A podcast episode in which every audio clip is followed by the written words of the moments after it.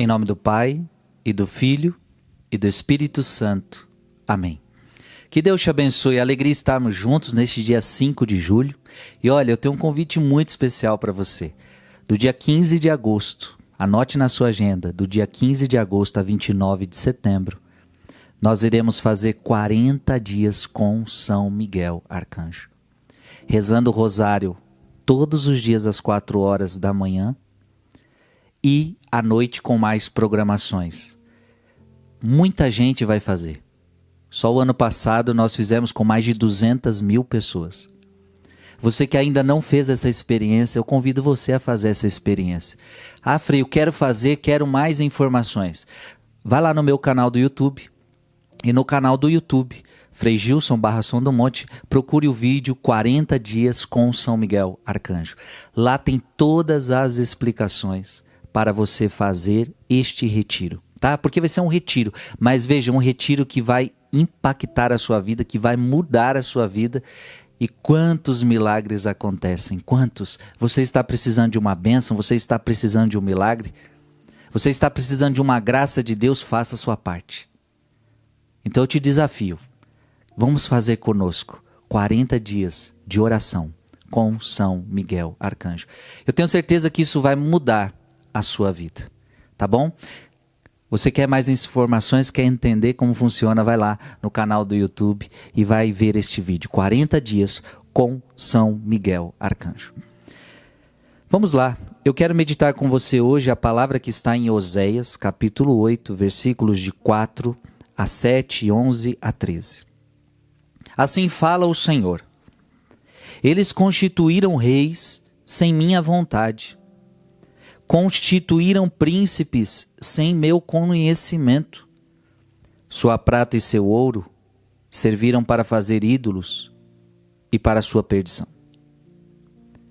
Teu bezerro, ó Samaria, foi jogado no chão, foi jogado ao chão, minha cólera inflamou-se contra ele, contra eles. Até quando ficarão sem purificar-se? Esse bezerro provém de Israel, um artesão fabricou, isso não é um Deus.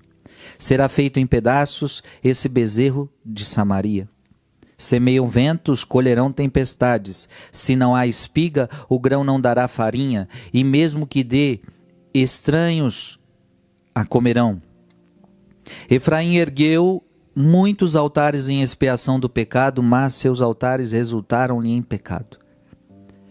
Eu lhes deixei por escrito grande número de preceitos, mas estes foram considerados coisa que não lhes toca. Gostam de oferecer sacrifícios, molam carnes e comem, mas o Senhor não os recebe. Antes o Senhor lembra seus pecados e castiga suas culpas. Eles deverão voltar para o Egito. Palavra do Senhor. Amado irmão e amada irmã, essa palavra ela, ela é muito forte, hein? É Deus falando com o seu povo, assim fala o Senhor.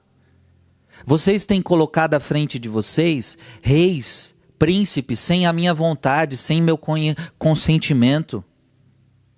Vocês estão fazendo tudo errado.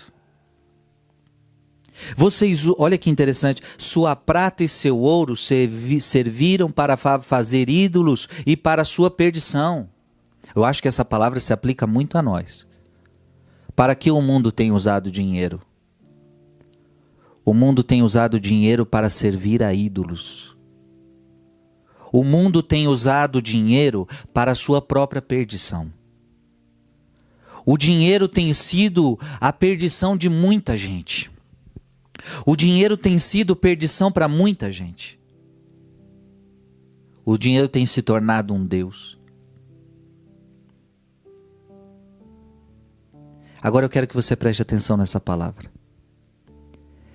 Deus está falando com o povo e olha, olha o que Deus está dizendo: semeiam ventos, colherão tempestades. Depois a pessoa está vivendo uma tempestade e não sabe por quê. Ora, se você semeia vento, você vai colher tempestade. Aquilo que você semeia, você vai colher. Filho e filha, preste atenção, essa palavra ela é muito importante, porque aqui nós estamos diante da lei da semeadura. O que você planta, você colhe. Se você planta coisa ruim, você vai colher coisa ruim. Se você se afasta de Deus, a consequência disso é, é desastre na sua vida. Se você se afasta de Deus, você vai querer colher o quê? Olha o que a palavra diz. Eu lhes deixei por escrito grande número de preceitos. É verdade ou não é? Está tudo escrito. Está escrito aonde, Frei? Está escrito na Bíblia. Eu estou lendo ela aqui para você. Está escrito na palavra. Ele deixou para nós tantos preceitos, ele deixou para nós tantas recomendações. Mas olha o que acontece, preste atenção. Mas estes foram considerados coisas que não lhes toca.